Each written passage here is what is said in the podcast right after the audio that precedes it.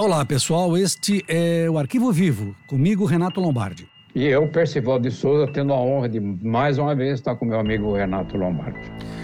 Nós hoje vamos é, contar a história, uma história de um homem que veio do Japão quando tinha um ano. Estudou aqui, lutou, montou uns negócios, foi pioneiro no Brasil dos, da venda de R$ 1,99. Tinha uma família estabelecida, um homem de bem, um homem que fazia só o bem e que, por fazer só o bem, acabou sendo vítima de pessoas para as quais ele fazia o bem. Estou falando de Masatako Ota. Masatako Ota, ele era pai de Ives Ota. Ives Ota, um menino que tinha oito anos, foi sequestrado em junho de 1989, levado para um cativeiro.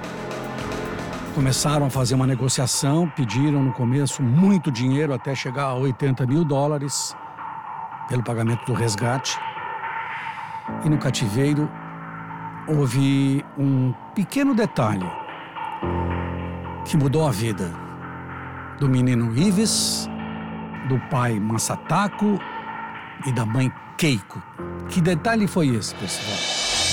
É, o grande detalhe, que aliás é, é surpreendente, é que o sequestro, na verdade, considerando o que aconteceria depois, foi um tipo de simulação. Menino foi sequestrado numa praça na Vila Carrão, zona leste de São Paulo, capital, e levado por um cativeiro, como você disse. Um dos sequestradores tinha sido contratado por esse pai magnífico que você descreveu como segurança da família. Então ele era encarregado, inclusive, de fazer a segurança do menino, além, além da própria família desse menino de apenas oito anos de idade. Acontece que durante eh, esse período no cativeiro, o menino vendo a movimentação, ouvindo a voz, ouvindo, vendo o corpo, a complexão física desse sequestrador, não demorou a identificá-lo como sendo exatamente o seu segurança. Ele percebeu isso. E esse sequestrador, então, por causa disso, por ser reconhecido, decidiu matá-lo. Pois é, esse sequestrador era um policial militar. E ele planejou o sequestro, achando que realmente ia tirar muito dinheiro do Masatako Ota. Juntou-se a um outro policial militar e a um motoboy. E o motoboy é que fazia os telefonemas de ligação com a família, negociando o pagamento do resgate. Um motoboy de 43 anos é, de 26 anos de idade. A polícia foi avisada, né? todas as vezes que uma pessoa é sequestrada, a polícia sempre orienta. Você sempre tem que procurar a polícia. Nunca negocie com o sequestrador, porque você não tem esse, essa, esse jeito de, de, de, lidar com o bandido e a polícia tem, a polícia rapidamente começa a investigar e acaba muitas vezes esclarecendo os casos. E nessa negociação, o menino foi morto, é isso, Percy? Exatamente. Aí você disse bem, a, a polícia tem know-how, tem uma delegacia, hoje uma divisão especializada em sequestro, e você, se for vítima, queira Deus que ninguém que esteja nos assistindo seja vítima, se você prefere não comunicar à polícia, você tem que pôr fé, você tem que acreditar no sequestrador. E a palavra do sequestrador não vale nada. Palavra de bandido não, não leva a nada. Nunca acredite numa situação de perigo como essa na palavra do bandido. Então, um dos sequestradores, procurando ser gentil com o menino, ofereceu para ele um copo de leite uh, achocolatado, onde estavam diluídos, também alguns comprimidos amassados é, tudo junto para que ele tomasse. O menino o Ives, inocentemente, tomou essa bebida, adormeceu rapidamente e nessas condições, dormindo, ele ficou totalmente à mercê, sem condições de oferecer resistência alguma, ficou à mercê dos sequestradores que já tinham em mente exatamente aquilo que fariam nas etapas seguintes.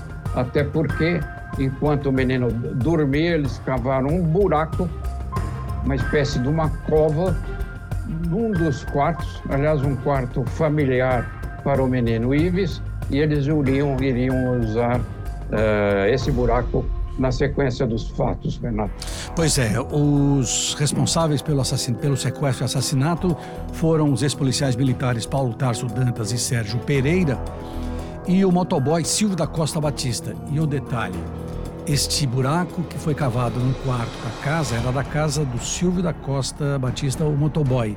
E em cima do buraco cimentaram e o que ficava ali ficava ali exatamente a cama, né? o berço do filho do motoboy Silvio da Costa Batista. Aí começaram a nego na negociação, a polícia entrou em ação, né? o departamento de, de especializado aqui de sequestros e da polícia de São Paulo eles identificaram, o motoboy foi preso quando estava no, telefone público, num orelhão, conversando com o Masatako Ota, negociando o pagamento. E a gente sabe, né, Percival, que a polícia tinha todo esse esquema e ela muitas vezes conseguiu chegar no instante em que o sequestrador falava no telefone, no, no telefone público. E foi o que aconteceu. Com a prisão do Silvio da Costa Batista, do, do motoboy, os outros acabaram também sendo presos.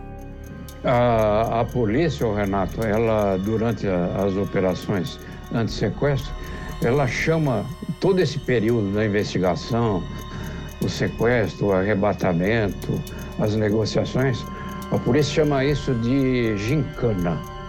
Ou seja, na gincana acontece primeiro o sequestro, depois os pedidos de resgate, é, é preciso que haja um cativeiro onde a vítima fique isolada se for adulto, põe um capuz na cabeça para que na escuridão a vítima perca completamente a noção de tempo, e foi isso que fizemos. Nas negociações, é, tudo começou com um pedido de resgate de um valor muito alto, que foi reduzido paulatinamente até, até chegar os 80 mil dólares que você mencionou. Detalhe: o menino ainda adormecido foi colocado no buraco. E ele já, no buraco, um dos sequestradores deu dois tiros com ar, usou uma arma de fogo, deu dois tiros no rosto do menino, matando-o imediatamente, Renato. Eu, eu, na época, eu, nós cobrimos o caso e eu conversei muito com, com o Masatako Oka e com a Keiko Oka, com a mulher dele, e eles, naquela na cultura oriental, né, naquele jeito oriental, eles tinham esperança de que realmente o filho voltasse para casa vivo. E os três responsáveis foram presos, foram indiciados, foram levados a júri popular e foram condenados. Os dois PMs a 45 anos cada um e o motoboy a 43 anos. E depois disso, Masatako Ota, ele e a mulher, eles se empenharam numa campanha, exatamente numa campanha para poder é, é, combater esse tipo de crime, para poder amparar as vítimas dos sequestros, as vítimas exatamente desses criminosos. Massataco virou primeiro deputado, depois se tornou vereador. A Keiko Ota também depois se elegeu deputada, hoje ela é deputada federal. E o Massataco Ota morreu este ano. Morreu este ano de câncer. Em fevereiro deste ano ele morreu. A mulher continua é, deputada federal. Federal. E aí, Percival, é, eles se engajaram numa luta em que até hoje se empenham com outros, em outro segmento da sociedade. Exatamente. Aliás, um, um comportamento é, incrível este, viu, Renato? Que sensibiliza, sensibiliza a todos nós. É um elevado, um espírito elevado. É uma grandeza de alma. Porque a Keiko, hoje deputada federal, como você disse, ela se engajou de corpo e alma num, liber, num movimento de paz, um movimento de pacificação, um movimento que prega o amor, a conciliação e a paz nas pessoas.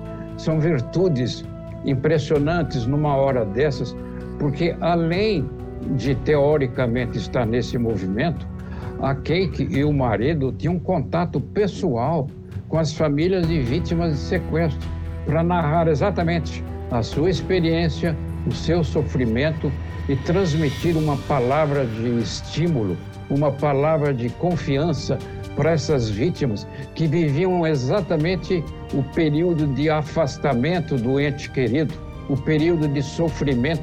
Então, os dois se transformavam é, em conselheiros dessas pessoas. É como eles tivessem o poder inacreditável, Renato, de transferir, fazer com que a alma deles mudasse de endereço, se, se transplantando para a alma dos familiares das outras vítimas.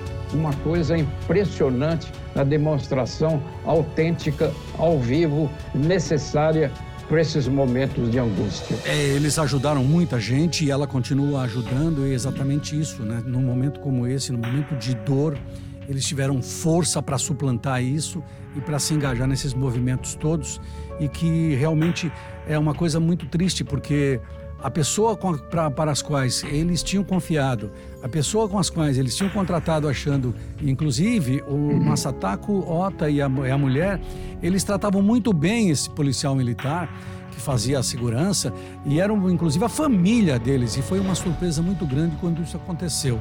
E olha, e pasmem, para encerrar essa história em que a polícia agiu muito bem, trabalhou muito bem, acabou colocando esses três criminosos na cadeia. Passados uns alguns bons anos, né? Porque isso aconteceu em 1989.